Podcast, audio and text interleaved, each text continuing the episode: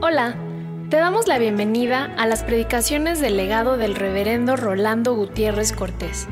Esperamos que sea de bendición e inspiración para tu vida.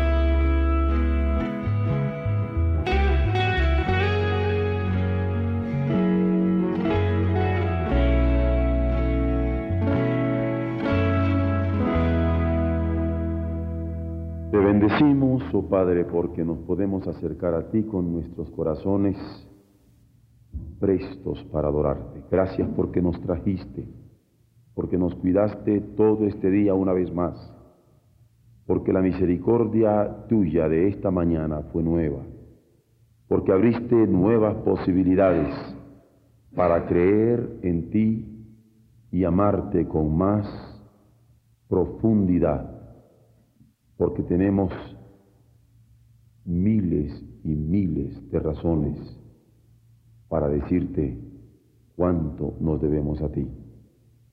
Ponemos en tus preciosas manos en esta hora el culto que te rendimos. Recibe nuestras voces, nuestros cantos, nuestra oración, nuestra meditación, nuestro deseo de asumir la lección de tu palabra para nuestras vidas y de entregarte plenamente nuestros corazones para servirte con alegría. Ten misericordia de cada uno de nosotros en nuestras propias necesidades personales. Los enfermos que hemos puesto ante tus manos, las urgencias que tenemos en nuestros hogares, en cada uno de ellos, en cada una de las relaciones. En el nombre amado de Jesús. Amén. Evangelio según San Juan, en el capítulo 3. Había un hombre de los fariseos que se llamaba Nicodemo un principal entre los judíos. Este vino a Jesús de noche y le dijo, Rabí, sabemos que has venido de Dios como maestro, porque nadie puede hacer estas señales que tú haces si no está Dios con él. Respondió Jesús y le dijo, de cierto, de cierto te digo, que el que no naciere de nuevo, no puede ver el reino de Dios. Nicodemo le dijo, ¿cómo puede un hombre nacer siendo viejo? ¿Puede acaso entrar por segunda vez en el vientre de su madre y nacer? Respondió Jesús, de cierto, de cierto te digo que el que no naciere de agua y del Espíritu no puede entrar en el reino de Dios. Lo que es nacido de la carne, carne es. Y lo que es nacido del Espíritu, Espíritu es. No te maravillas de que te dije, os es necesario nacer de nuevo. El viento sopla de donde quiere y oyes su sonido, mas ni sabes de dónde viene ni a dónde va. Así es todo aquel que es nacido del Espíritu. Respondió Nicodemo y le dijo, ¿cómo puede hacerse esto? Respondió Jesús y le dijo, ¿eres tú maestro de Israel y no sabes esto? De cierto, de cierto te digo, que lo que sabemos hablamos y lo que hemos visto testificamos y no recibís nuestro testimonio. Si os he dicho cosas terrenales y no creéis, ¿cómo creeréis si os dijere las celestiales? Nadie subió al cielo, sino el que descendió del cielo, el Hijo del Hombre que está en el cielo. Y como Moisés levantó la serpiente en el desierto, así es necesario que el Hijo del Hombre sea levantado, para que todo aquel que en él cree no se pierda, mas tenga vida eterna. Porque de tal manera amó Dios al mundo que ha dado a su Hijo unigénito para que todo aquel que en él cree no se pierda, mas tenga vida eterna. Porque no envió Dios a su Hijo al mundo para condenar al mundo, sino para que el mundo sea salvo por él. El que en él cree no es condenado, pero el que no cree ya ha sido condenado, porque no ha creído en el nombre del unigénito Hijo de Dios. Y esta es la condenación que la luz vino al mundo y los hombres amaron más las tinieblas que la luz, porque sus obras eran malas. Porque todo aquel que hace lo malo aborrece la luz y no viene a la luz, para que sus obras no sean reprendidas. Mas el que practica la verdad viene a la luz, para que sea manifiesto que sus obras son hechas de Dios. Hay en nuestra vida contemporánea un tipo de costumbrismo que nos ha cegado con C, porque ya no vemos, pero también que nos ha cegado con S, porque de tajo ha inhibido, bloqueado nuestra posibilidad de alegrarnos con un sentido espiritual. Pocas veces nosotros damos gracias por un bolillo. Nos parece tan sencillo tener un bolillo. Y cuando leemos que hay entre los cuatro mil millones de habitantes 800 millones que mueren de hambre, podríamos comenzar a hacer alguna conciencia para darnos cuenta de que por un bolillo hay que dar gracias cuando nos encontramos en la casa con una mamá o con un papá, muchísimas veces no le decimos ni buenos días, mucho menos que tomemos su rostro y nos lo queramos comer a besos. Y es que ya tomamos por sentado que allí está papá y que allá está mamá. O como padres, cuando vemos a un hijo, a una hija, Pocas veces le decimos también buenos días, mucho menos que queramos besarles y abrazarles y darle gracias a Dios porque allí está nuestro hijo, nuestros hijos, nuestras hijas. Y probablemente cuando nos damos cuenta es cuando ya se fueron, como el agua entre los dedos, ya no quedó más nadie en la casa. Y probablemente el fervor a nivel espiritual es también uno de los grandes vacíos que se dan en nuestro mundo moderno. Pocas veces decimos gracias a Dios. Ya no digamos, poquísimas veces le decimos, te amo. Y hay poco afecto para con el Señor. O cuando recibimos de él un mensaje para cumplir determinado ministerio, todos somos testigos que no hay una disposición de iré, con gusto iré, con gusto voy a cumplir su voluntad. Probablemente esto es lo que para mí constituye el mensaje del Evangelio. Porque cuando uno da un evangelio, que todos sabemos que quiere decir buena noticia, no es para que recibamos la buena noticia y nos quedamos lejos, como viendo al vacío. Todo lo contrario, cuando recibimos una buena noticia, lo que queremos es que la gente se brinque, salte, grite, porque es buena noticia. Y el mensaje que queremos dar con ese evangelio es un mensaje de gozo, de alegría, de regocijo. Por eso yo no quisiera solamente circunscribirme al evangelio en estos momentos, aunque es toda la gracia de nuestro Dios, sino señalar un tanto que el mensaje del evangelio que llega hasta nosotros es mensaje para elevar nuestros ánimos, para proyectar nuestra esperanza, para levantarnos en vilo y poderle decir al Señor, gracias, o poderle decir al Señor, te amo, o poderle decir al Señor, cuenta conmigo, yo iré.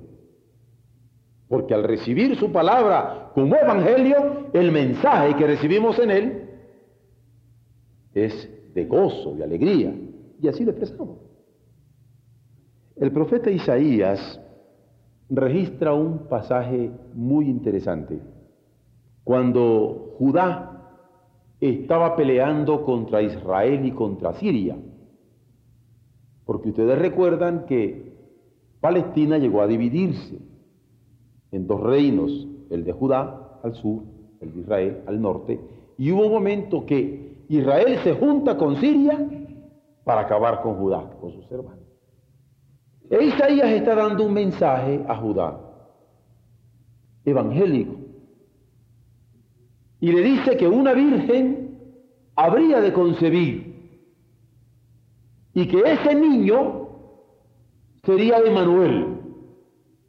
Y cuando lo vemos así, a lo lejos en la historia, podría parecernos un registro profético bíblico extraordinariamente sacro para nosotros después de que hemos conocido cómo esto se cumplió en Jesucristo, pero en el momento histórico, cuando Judá está contra dos reinos, Siria e Israel, en guerra, recibir aquel evangelio, aquella buena noticia, era para que saltara de gozo, porque tenían de parte de Dios palabra, promesa, en donde Dios estaba con ellos. Y como Pablo cuando habla a los romanos, podríamos nosotros encarnarnos su palabra. Si Dios es con nosotros, ¿quién contra nosotros? Y Judá recibió este mensaje. Emanuel. Y cuando lo recibió, fue consolado en medio de su agotamiento, en medio de su debilidad, en medio de su desgaste. Porque indudablemente una guerra agota, indudablemente una guerra debilita, indudablemente una guerra desgasta. Y nosotros debemos estar alertas para pedirle siempre a Dios fortaleza para que nos permita mantenernos fuertes en medio de la lucha.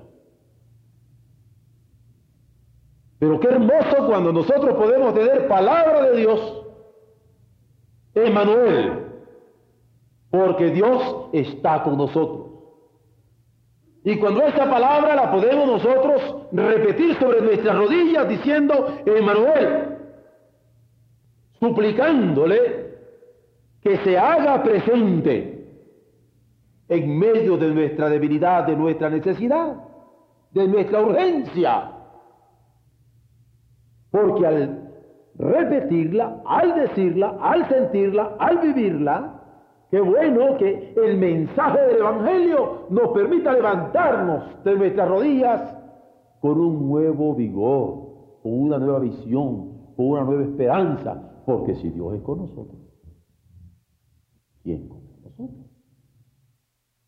Y al hablar del Evangelio en esta noche, en el seno de los santos de Oreb, pensaba yo, qué importante es que recibamos el Evangelio de Dios y en el Evangelio de Dios su mensaje para decirle gracias por lo que ahora nos ha dado, gracias por lo que hasta ahora nos ha dado.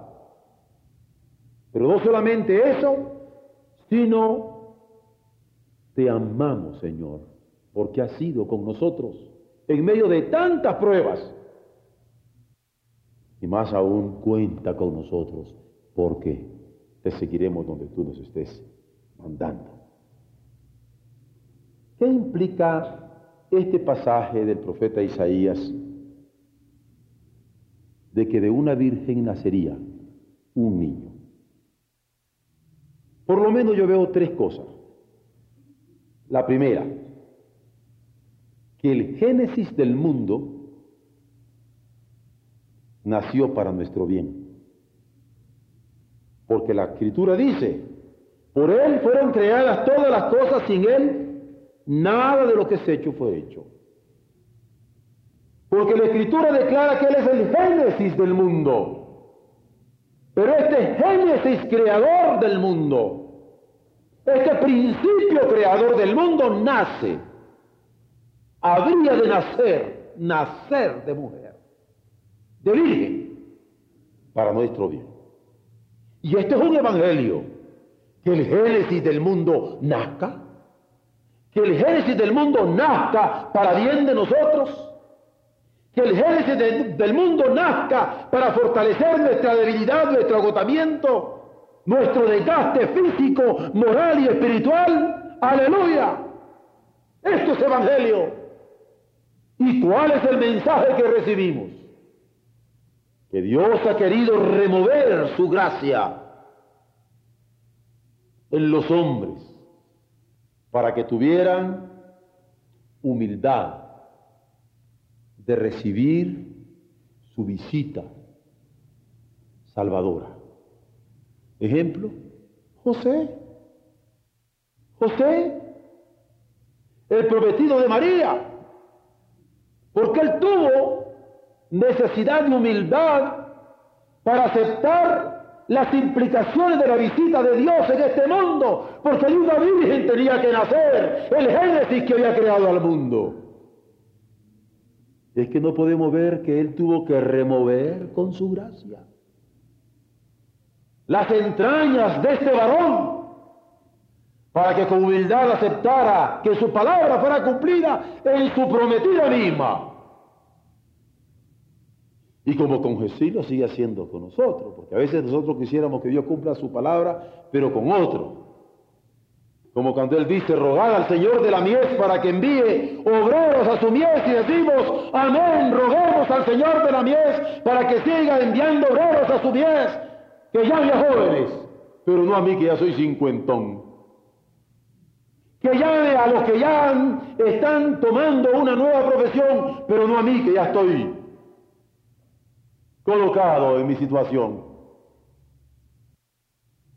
Pero Dios cuando quiere cumplir su voluntad, remueve por su gracia y en su gracia la humildad en nuestros corazones para que sea hecha su voluntad.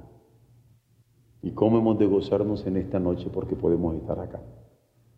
Con nuestro corazoncito expuesto ante el cirujano divino para que Él haga con ellos lo que Él quiere con nuestro cerebro expuesto ante el cirujano divino, para que Él moldee nuestros cerebros como Él quiere, con nuestras vidas abiertas de par en par, para que Dios haga con nosotros lo que Él quiere, porque su génesis nace para bien,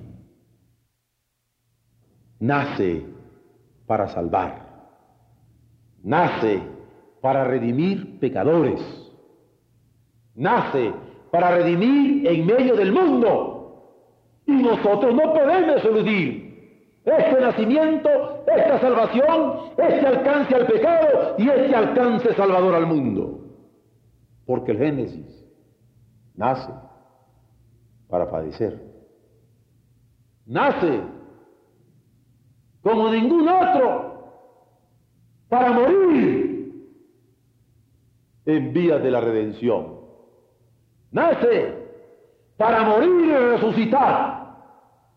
Nace para ser exaltado. Es por eso que Jesús le dice a Nicodemo, así como Moisés levantó la serpiente en el desierto. Es necesario que el Génesis que nace, que padece, que muere, que resucita, sea levantado. Y como Moisés levantó la serpiente en el desierto, el Hijo del Hombre habría de ser levantado, no digo en la cruz, no digo en la resurrección, sino exaltado en los cielos, donde está intercediendo por nosotros y guiándonos a nosotros para nuestro bien. ¿Qué evangelio? ¿Y qué mensaje de evangelio? Nos alegra cuando Jesús esté en los cielos. Amén. Pero nos alegra cuando este Génesis tiene que nacer y padecer y morir en nosotros, porque la Escritura lo apunta. Es si morimos con Cristo que también podemos resucitar con Él. Pero hay un segundo elemento que se encierra en este pasaje del profeta Isaías. Él fue levantado de la cruz hasta el cielo. Hasta el cielo para garantía de nuestra vida eterna, como una gracia admirable para nuestra salvación. Y admirable porque, siendo aún pecadores, y a pesar de ser pecadores, Cristo ha muerto por nosotros.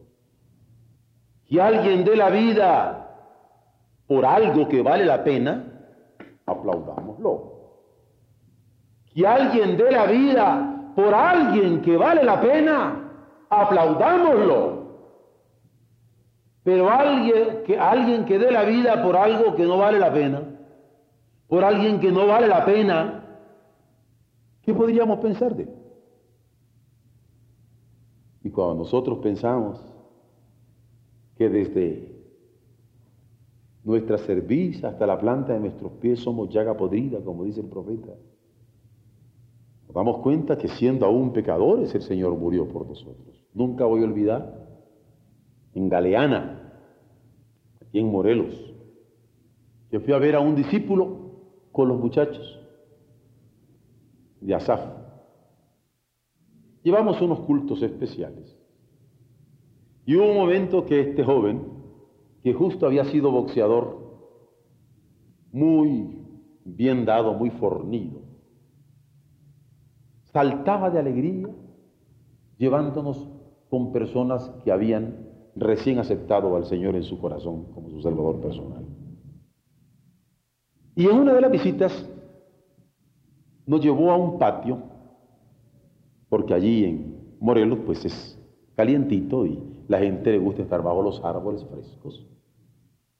Y por la alegría que este nuevo pastor llevaba en su corazón, yo dije, ¿quién sabe a quién me va a presentar? ¿Qué, qué persona importante del pueblo me va a presentar? ¿Quién sabe a quién ganó para el Señor? Y cuando llegamos, se trataba de un cieguito.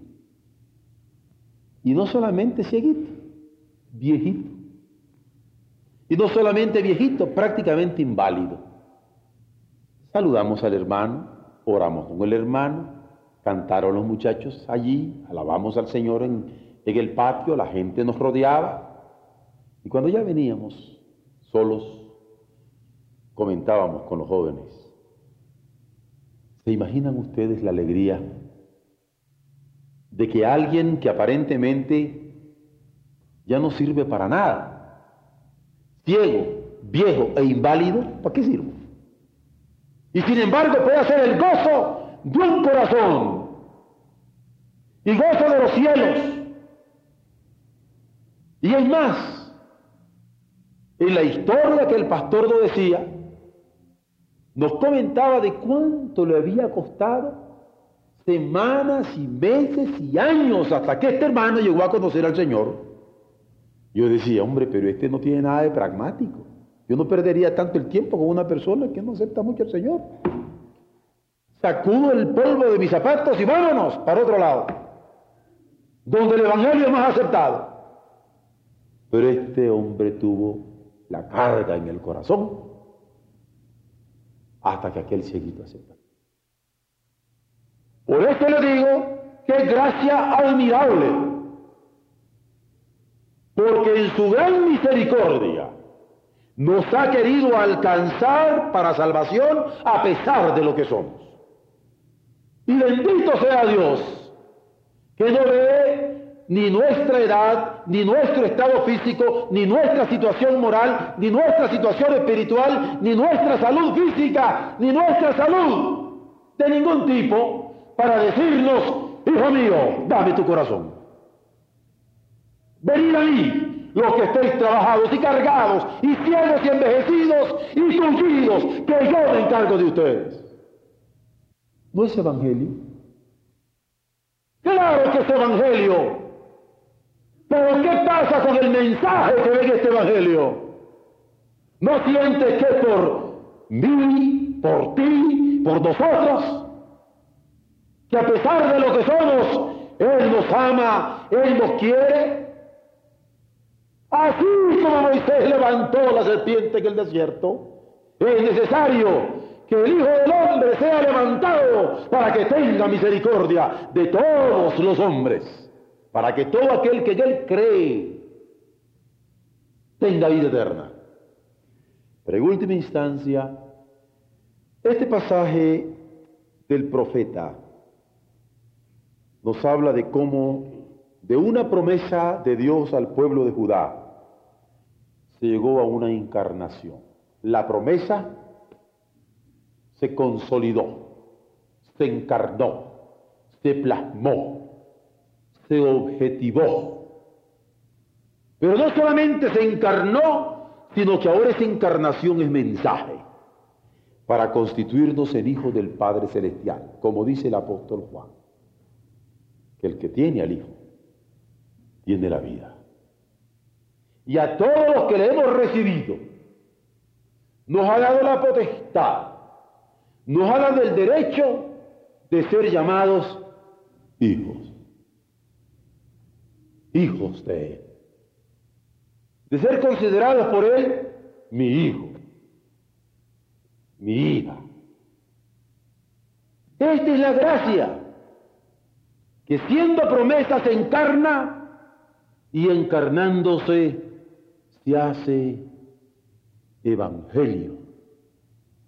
Porque de tal manera ha amado Dios al mundo para que todo aquel que él cree no se pierda, mas tenga vida eterna.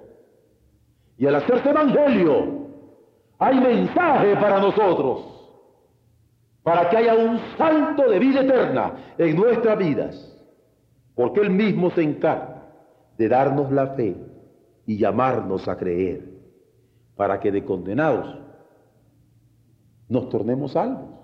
Porque la paga del pecado es muerte. Y por cuanto todos hemos pecado, estamos destituidos de la gloria de Dios. Pero la dádiva de Dios es vida. Y no solamente vida, es vida eterna. Y esa dádiva es por ti y por mí. Porque de tal manera amó Dios al mundo que dio a su Hijo, para que todo aquel que él cree no se pierda, sino que tenga vida eterna.